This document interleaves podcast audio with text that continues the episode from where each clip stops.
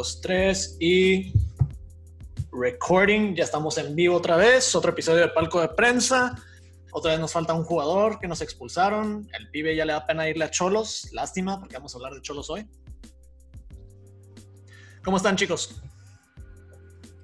Todo bien, Salvador. Ya listos para aquí hablar de Pablo Guede, que hemos visto que, se ha puesto bueno el, digamos, el mame y la opinión pública apenas en la jornada 4 contra el entrenador. Digo, yo no voy a servir de tapete de Pablo Guede, pero ahorita, ahorita veamos. Para los que no reconozcan mi voz, soy Heriberto Muñoz del periódico Frontera y pues seguimos a los cholos en, cualquier cosa que hagan. Nos hemos seguido en los últimos tres años.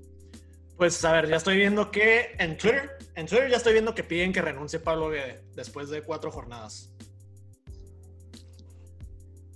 ¿Por qué? A ver. No sé, no es mi gente, no es mi equipo.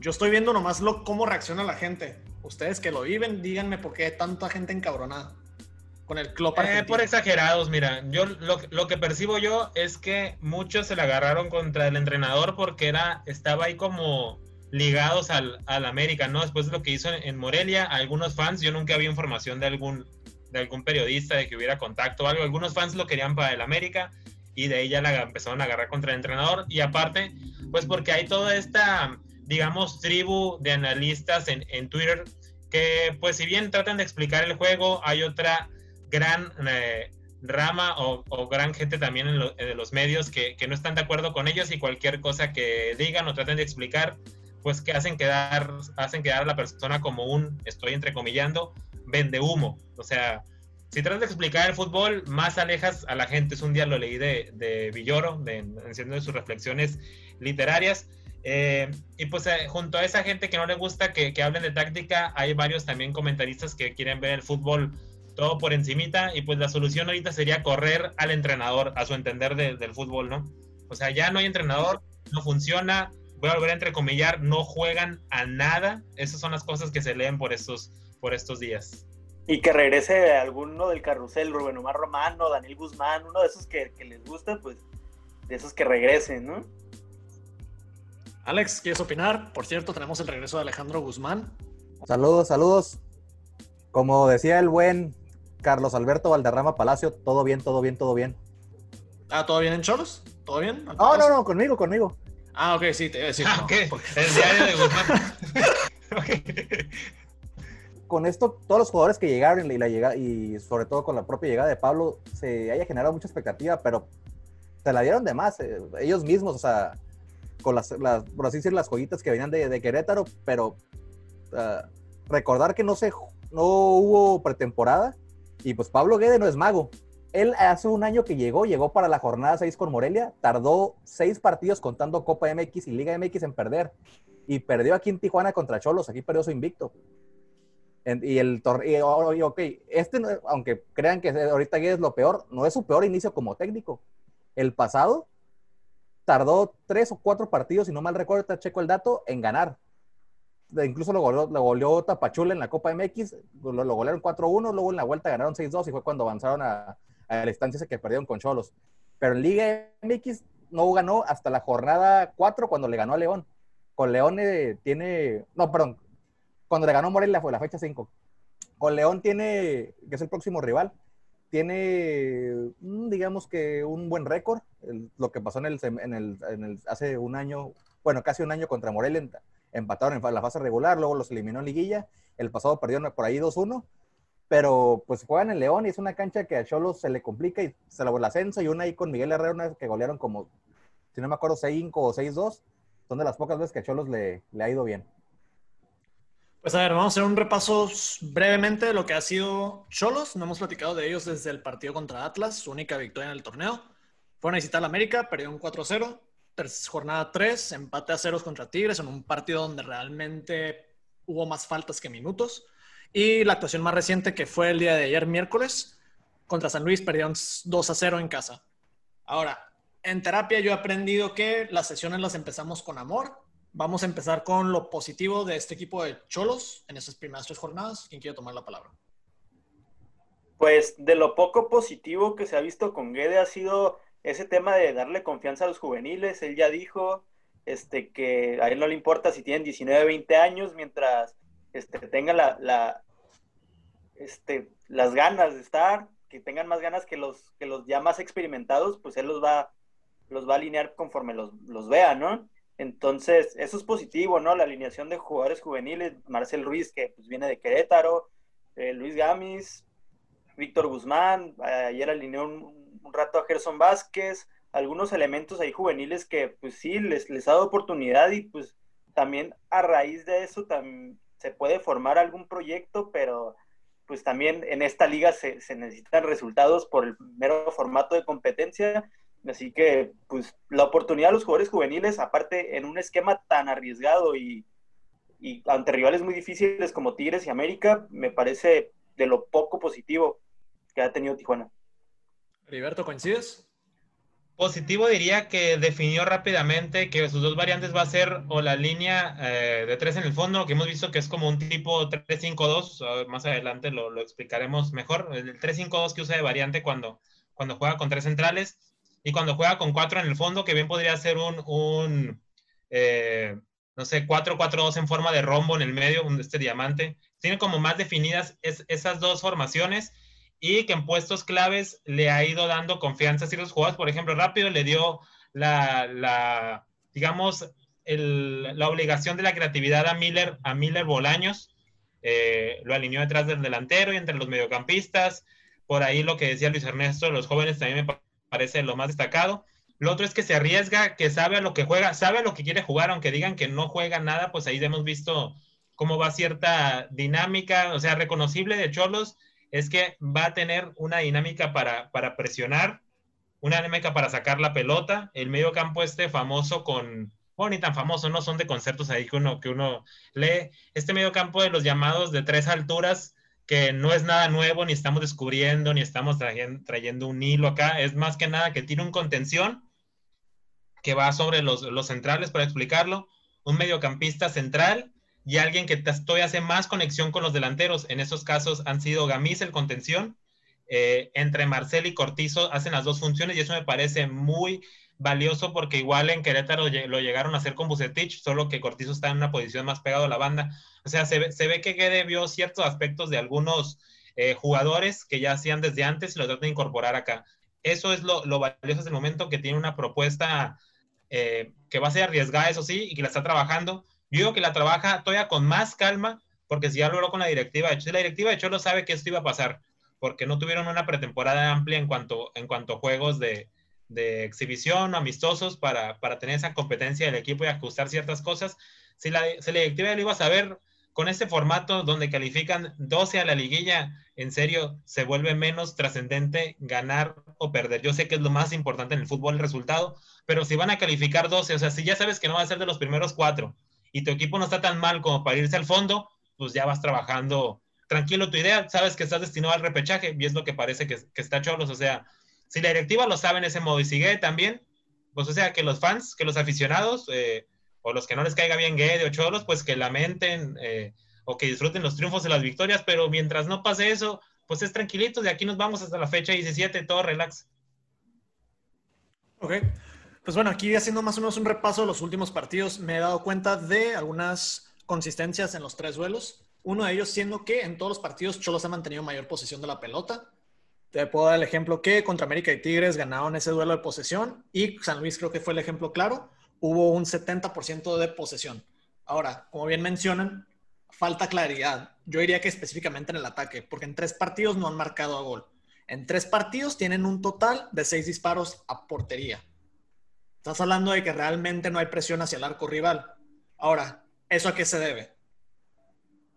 Que es también en el sentido de que, por ejemplo, eh, Nahuel Pan, que se vieron muy buenas cosas con Querétaro, no regresó al mismo nivel después del parón. No es una pausa muy atípica. Los futbolistas nunca, a menos que tuvieran una lesión eh, entre intermedio grave, estuvieron parados cuatro meses haciendo ejercicios que no fueran netamente con el balón ni con dinámicas con el equipo y se basa en eso, ¿no? En que, por decir el juego de Cholos, ahorita el centro delantero es Nahuel Pan y no sé qué tanto quede para, para ese estilo de quede. No sé si ellos ocuparían a alguien como entre más, si fuera algún media punta todavía que se asocie todavía más, o alguien que tire más al juego asociativo, eso es a lo que me refiero, ¿no? Porque tampoco es que Cholos sea un equipo que mande muchos centros para alguien a Nahuelpan o estén jugando muy directo para que él baje las pelotas y corra Miller aprovechando un espacio, o venga alguien de, de la línea de mediocampistas como Cortizo Marcel. Ese Cholos no está haciendo, no sé si es plan ese de Guede, pero es, esa forma en el ataque no se ha visto.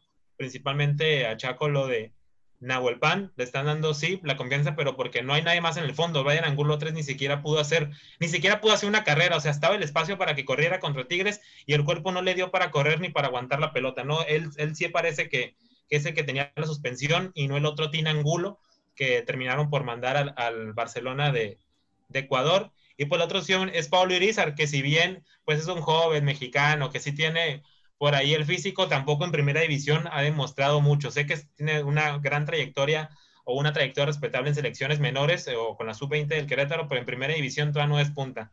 Ahí parece que Cholos tampoco está tan ajustado en esa línea y muchos decían que era un equipo muy completo, donde al principio se veían huecos o dudas en la central.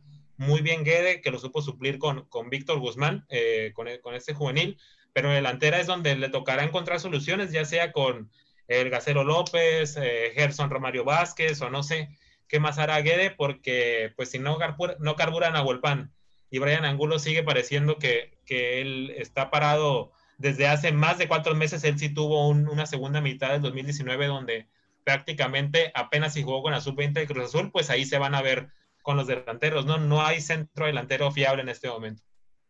Sí, aparte bien lo menciona Heriberto, el tema de Nahuelpan, eh, por característica de ser un 9, digamos, poste, eh, eh, por esa mera característica se le puede asimilar mucho a lo que era el, el, estilo de Guede con Fernando Aristilleta. El tema es que pese a la característica de Fernando Aristilleta, era un poco más de sacrificio y más ligero para la posición, salvo, eh, bueno, también el, tema del parón, también que dice Heriberto y tal, eh, le ha afectado un poco en el tema físico a, a, a Ariel que pues, no ha llegado tarde a, lo, a, los balones, este, no, no va al espacio, le ganan las carreras los centrales y ahí también cuando se genera el espacio, Ariel Nahuelpan no llega y hasta el momento, las cuatro jornadas que van, ha sido de los que el nivel más bajo se ha visto, de los 11 jugadores que ha utilizado. Sí, llama la atención eh, ahorita que pues, prácticamente Nahuelpan no se ha visto, no sé si tenga que ver que los compañeros jóvenes, porque con Miller ya se conocía de, su primera etapa en Cholos, y ahora esto del ataque, no sé si ahora, pues Edward Cardona parece que se va, Zambeso se fue, eh, al Tina Angulo, aunque lo habían anunciado ahí con bombo y platillo, lo terminaron prestando. No sé si a lo mejor esos ahorita serían unas, sobre todo Angulo, unas variantes que se estén necesitando.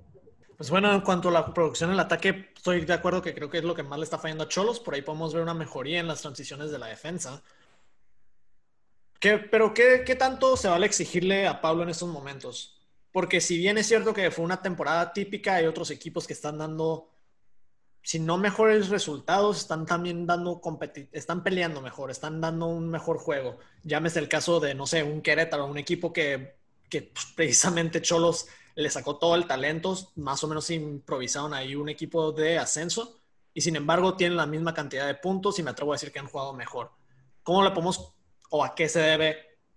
Mejor dicho, ¿qué tanto se le puede exigir a Pablo Guede en estos momentos? Estoy de acuerdo que la liga y el sistema de competencia va a ser muy bondadoso considerando el, el nuevo formato de liguilla, pero se vale reclamar, ¿no? Tampoco como dice Heriberto, somos un tapete, pero pues vamos a hacer ese balance entre la crítica constructiva y el tirar por tirar la primera exigencia para él era que el equipo jugara igual como visitante. Ya sabemos lo que le pasó con América. Ahora que ver ahora qué pasa el León, porque han sido tres partidos de local de los cuatro que van. Y uno hubiera esperado ayer que, pues, no ese resultado contra el Atlético San Luis. Eh, ahí fue, yo creo, ganancia que pues, le hicieron juego a Tigres. Pero sí, habrá que ver que, cuál es la postura del equipo contra León. A mí se me hace, no, no se me hace, ¿no? Eh, eh, en mi opinión, más bien es por el, por el ni nivel de rivales que enfrentaron. Si bien Atlas, pues, también tenía su pretemporada, tenía su, su trabajo con Rafa Puente, eh, pues era el Atlas, ¿no? El Atlas ya sabemos la situación que atraviesa de, pues, esas, esos altibajos de juego que maneja, aparte de que a medio partido les expulsaron a, a un jugador, quedaron en desventaja y ahí es cuando, cuando Tijuana se va adelante, aparte de que Cholos, pues, corrió con mucha suerte gracias a, a Jonathan Orozco en el primer tiempo, pero eh, le tocó jugar contra tres equipos que ya tienen un esquema trabajado, un proceso como con Miguel Herrera al América. Bueno, ya tiene su base del plantel, ya tiene, ya tiene cierto tiempo jugando juntos. El Tuca con Tigres ni se diga. Eh, Memo Vázquez llegó el torneo pasado con, con San Luis, pero ya tiene una idea con su, con su base de juego. También le quitaron algunos elementos eh, en algunas zonas, pero llegó Mauro Quiroga nada más. Este, llegó Ramiro González y pudo acoplar a algunos jugadores a la base que ya tenían, a una idea de juego que, pues, eh, digamos, es más sencilla, que tampoco es que Viede maneje una idea imposible de entender, pero digamos, el fútbol que maneja Memo Vázquez es más, más sencillo, más de, ir a buscar los dos nueves que tiene, eh, de buscar con Berterame y con Mayada a, las bandas. Entonces, le tocó con rivales más trabajados y con un proceso, pues ya de tiempo atrás, aparte de que pues, a Cholos ya, ya hemos manejado eso de, de que incrustó casi casi un once titular prácticamente nuevo. Lo que, lo que más resalta, eh, hace foco al trabajo de que es este último empate con, con San Luis, porque no sé si lo notaron, pero después de la derrota ante el América, pues una goleada obviamente hubo críticas. Cuando lograron empatar contra Tigres, pues por ahí alguien resaltó, de la, o él mismo resaltó que le pelearon en, en posesión, que metió algunos jugadores jóvenes, que, que de ahí por ahí el juego estuvo disputado en, en la media cancha, por ahí estábamos más o menos al, al plan del inicio de y obviamente lo que resalta mucho es perder contra el San Luis y más en el caliente. Eh, yo creo que eso ahí, ahí se le exigiría un empate por lo menos, eh, algo bajito. Yo ahí es lo que nos lo tiene así en, esta, en estas críticas de medio eh, local y nacional de que no juegan a nada, que ya mejor cambio de Guede, que por menos, ahora también se fueron sobre Jonathan Orozco. Yo creo que fue tanta la expectativa que se generó por el primer triunfo ante el Atlas y lo que venía, porque si bien los equipos estaban por ahí reservando contrataciones y Cholos hubo una semana donde fue la semana de Cholos en el fútbol mexicano, eso le está terminando por perjudicar porque nacionalmente se hizo por ahí eh, pues cierto tema de, conversación y pues ahora hay que pagarlo, ¿no? Si creaste expectativas, eh, fuera generarlas por ti o no, ahora, ahora, hay que, ahora hay que pagarlas. Y pues sí, yo diría que un empate, por lo menos ante San Luis, era para lo que estaba el, equipo. No sé qué tanto va a variar. A mí, ya como viendo su trabajo, lo que hace él como entrenador, eh, pues da buena sensación que, por ejemplo, van cuatro jornadas y si no estoy mal, ha probado a 23 o 24 jugadores, no algo no muy común. O sea, está probando casi como dos equipos, pero no los está probando solo por andar inventando, experimentando o porque él está en su propia pretemporada ya en el curso de la liga, ¿no? Lo hace porque así es su, modelo y bien lo dijo y se me hace sustentado, ¿no? Más de que lo hacía en Morelia, no sé si con tanta eh, cantidad de futbolistas entrando, entrando al quite. Más que eso, sabe que está preparado por si en algún viaje o aquí en Tijuana llegan a haber casos de COVID, sabemos que muchas veces en los equipos no solo es uno, ¿no? Son tres o cuatro. O sea, puede que una semana a otra, que un partido a otro pierdas hasta cuatro jugadores o tres y quién sabe de ahí cuántos vayan a ser de los que tú tenías preparados para titulares. Me parece eso que está bien, que está, está forzando al equipo una competencia interna, valga todo este tema que siempre se ve en las ruedas de prensa, está forzando al equipo una competencia interna muy, muy necesaria, más porque en Cholos no es algo que se ve tan seguido y porque la situación lo podría dejar sin futbolistas, ¿no? Yo, en lo personal, le hubiera exigido un empate mínimamente ante San Luis y creo que hoy es lo que lo tiene por aquí en ciertas críticas metido. Sí, y aparte contra San Luis fue donde se vio un poco más este, exhibido en ciertos puntos, como la defensa de pelota parada que ya se había visto contra América, en el, me parece que es el gol de Bruno Valdés, el 2 a 0, que en una segunda jugada Cholo se descoordina y, y marca a Bruno Valdés. Eh, ahora en el gol de, de, Ramiro González, en el 2 a 0, un error de marca de Marcel Ruiz. Marcel Ruiz. Entonces, pues ahí también Cholo se vio exhibido. Eh, la pelota parada, también las marcaciones en, saque de manos, que le gana la espalda a dos centrales y ahí es cuando Ibáñez sorprende a Jonathan. Y me parece muy interesante lo que dice Heriberto de que Ede no experimenta, y él lo dijo después de, del juego contra Tigres, yo no experimento, luego haber tenido la, esa línea de tres, eh, tras haber parado con cuatro defensas ante América. Él diseñó un experimento, yo trabajé 15 días con línea de tres y otros 15 días con línea de cuatro, porque sabía que algo podía pasar. Contra Atlas manejó línea de tres y línea de cuatro, contra América se fue a la línea de cuatro y ya contra Tigres y contra, contra Querétaro, perdón, contra, contra San Luis, contra Tigres fue con línea de tres, con San Luis empezó con línea de tres y ya sobre el final del, del segundo tiempo del partido ya movió a línea de cuatro, entonces eh, no experimenta Guede, él sabe, digamos, lo que tiene con lo poco que ha trabajado, entonces ahí está eh, eso de que no experimenta. Entonces, ¿ustedes consideran que es solo una cuestión de tiempo? Vamos a empezar a ver un mejor equipo en las siguientes fechas, empezando con León quizás. Eh, yo no aseguraría nada de los cholos, digo, no estoy en posición de andar pensando positivamente que les va a ir bonito, muy bien, solo porque tiene un entrenador eh, interesante. Creo que siempre he sido mesurado con el punto. Yo, un super torneo de cholos, lo considero entrar a semifinales. Algo normal lo considero cuartos de final. Esos son los parámetros que le pongo a cholos. Tampoco he dicho que el, armado del plantel sea un super plantel. Para mí, ya viéndolo así equipo por equipo, yo creo que ni siquiera entra al top 6 de los equipos de la de la Liga MX, así como quedó, más las bajas que hace momento comentó eh, Guzmán. Lo vuelvo a repetir, un super torneo para Cholos, semifinal, torneo normalito, cuartos de final. Eso es lo que podría decir Cholos en instancias, ¿no? Sí, pues el, semestre pasado empezaron a levantar como hasta la jornada 6, jornada 7. Así que, o sea, bueno, más bien Guede, en lo personal. Pero ayer también voy de acuerdo en que no esperabas ayer que Jonathan Orozco por ahí se haya equivocado en uno de los goles pero no es para que estén otra vez, porque y esto lo vi, que estén pidiendo de regreso la JUT, por favor. A ver, rápidamente, buen tema. ¿Creen que Orozco se equivocó en ese gol? Estamos hablando del gol de, Nico Ibáñez.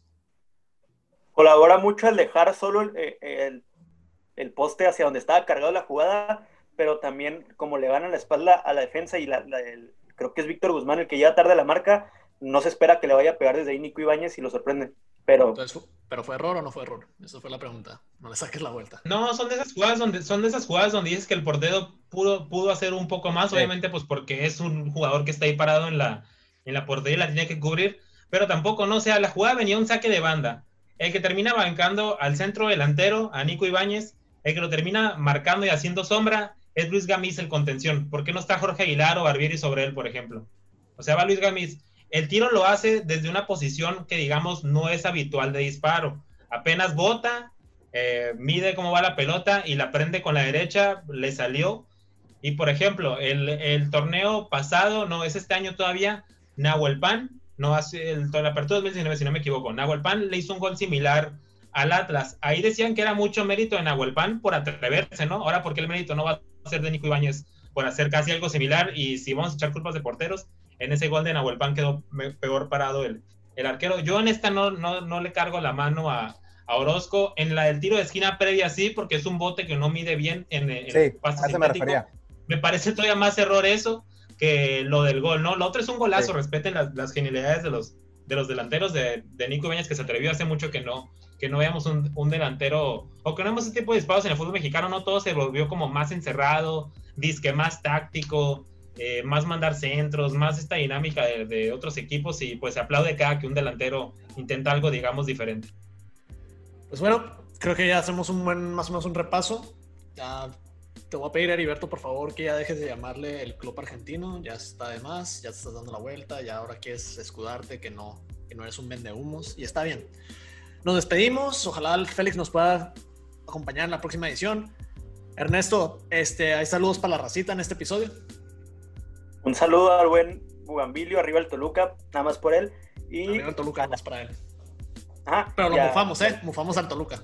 Bueno, Heriberto mufó al Toluca. Y, y Ariel del Pumas, como, como mi amigo Heriberto. Muy bien, excelente. Saludos para la recita, saludos para nuestros amigos periodistas que nos escuchan y nos vemos para el próximo episodio. Hasta luego, chicos. Ah, algo, algo para acabar. Ok, sigue. Por ahí alguien que conocemos que está pidiendo a Gairo Moreno. No, no, voy a cortar aquí. Cortamos para el siguiente episodio. Adiós.